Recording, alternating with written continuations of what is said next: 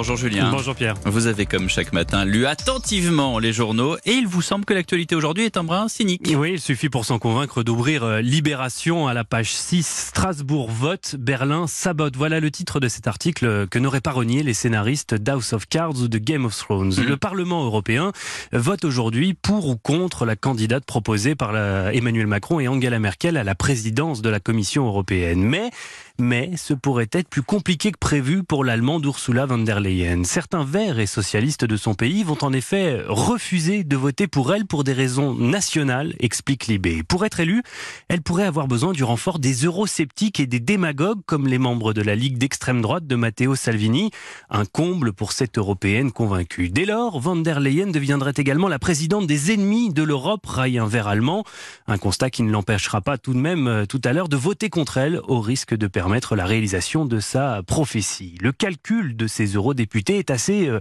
machiavélique. Faire mordre la poussière à Ursula von der Leyen reviendrait à provoquer une crise politique en Allemagne, euh, crise qui pourrait déboucher sur des élections anticipées et donc permettre l'arrivée au pouvoir des Verts si l'on en croit les derniers sondages.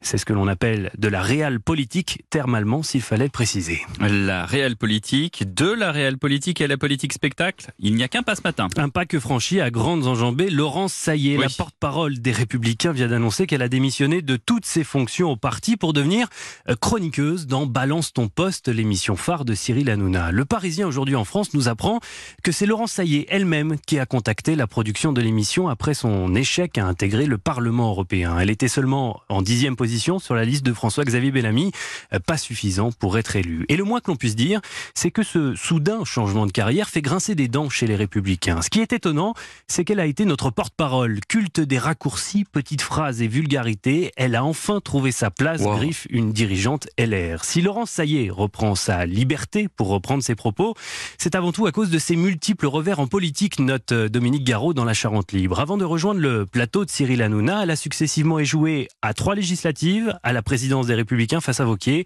et aux dernières européennes sur la liste Bellamy. L'économie chinoise, à présent victime à son tour du cynisme et de la mondialisation. Et oui, avec un taux de croissance de seulement 6,2% sur un an au deuxième trimestre, la Chine euh, atteint un plus bas historique depuis près de 30 ans. Conséquence visible de ce ralentissement, les délocalisations d'usines, expliquent les échos. Pékin est victime d'un mouvement dont il avait auparavant largement profité. Nombre d'entreprises qui avaient déménagé leur production en Chine déplacent désormais leurs usines euh, sous d'autres cieux, au Vietnam, en Thaïlande ou encore au Bangladesh, analyse Jean-Marc Vittori. Une manière d'échapper à la hausse des droits de douane imposés par l'Amérique de Donald Trump, mais aussi à des coûts salariaux désormais plus élevés que dans certains pays de l'Est de l'Europe. La main-d'œuvre chinoise, ajoute le Parisien, n'est plus la moins chère de la planète en raison de la promesse du parti unique d'enrichir tout le monde en contrepartie des pleins pouvoirs. Autre conséquence de la diplomatie punitive de Trump, le retour aux affaires des radicaux en Iran. La décision américaine de rétablir les sanctions contre Téhéran fait le jeu des ultra-conservateurs, peut-on lire dans le Figaro. En tirant le tapis sous les pieds du président modéré Hassan Rouhani, Donald Trump a ruiné ces deux dernières années à la tête euh, de la République islamique, analyse Georges Malbruno. Euh, Du coup, les radicaux partisans d'une ligne dure face aux États-Unis devraient l'emporter haut la main aux prochaines élections législatives dans huit mois, ce qui réjouit le patron d'un journal ultra-conservateur. Trump agit en fait dans l'intérêt iranien, sourit-il.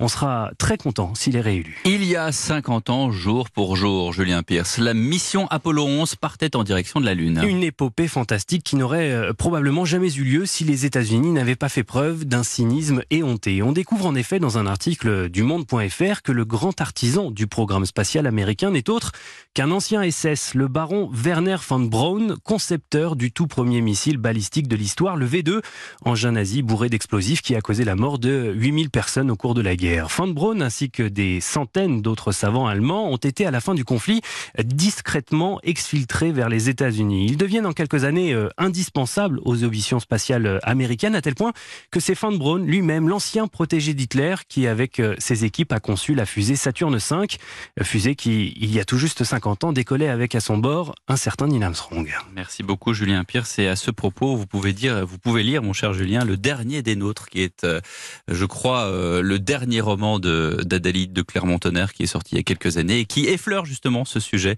de ces savants nazis qui sont partis, qui ont été entre guillemets protégés par les États-Unis pour développer justement ce genre de recherche. Merci beaucoup Julien.